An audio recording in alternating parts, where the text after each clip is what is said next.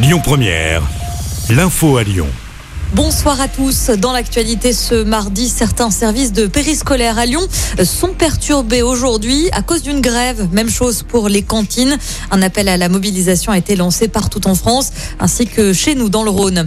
On continue de parler des écoles avec un changement du protocole sanitaire annoncé par Jean Castex hier soir. Les élèves cas contact n'ont plus besoin de faire un test PCR ou antigénique en pharmacie.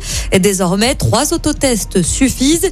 Ils devront être réalisés le jour J, puis à J plus 2 et J plus 4. Des autotests fournis gratuitement en échange d'une attestation de l'école. Si l'enfant est cas contact, alors les parents ne devront plus le récupérer immédiatement, mais seulement à la fin de la journée. Pour rappel, une journée de grève se prépare dans l'éducation nationale.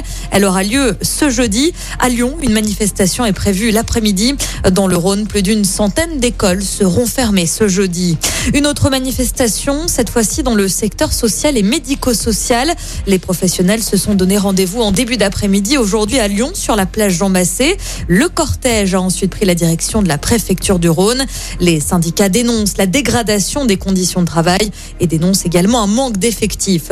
L'actu, c'est aussi cette évacuation menée sur le campus de la Doua à Villeurbanne. Ça s'est passé euh, ce matin euh, suite à un feu d'un joint de dilatation. 25 pompiers étaient mobilisés sur place pour évacuer la trentaine de personnes se trouvant dans les bureaux. Il n'y a pas eu de blessés. Une enquête ouverte après ce tir de grenade lacrymogène dans un appartement du premier arrondissement de Lyon. Souvenez-vous, ça s'est passé samedi dernier en marge d'une manifestation anti-pass sanitaire. Une plainte vient d'être déposée pour dégradation. La grenade tirée par la police a fini sa course dans une chambre. Trois enfants ainsi que leur mère ont été incommodés.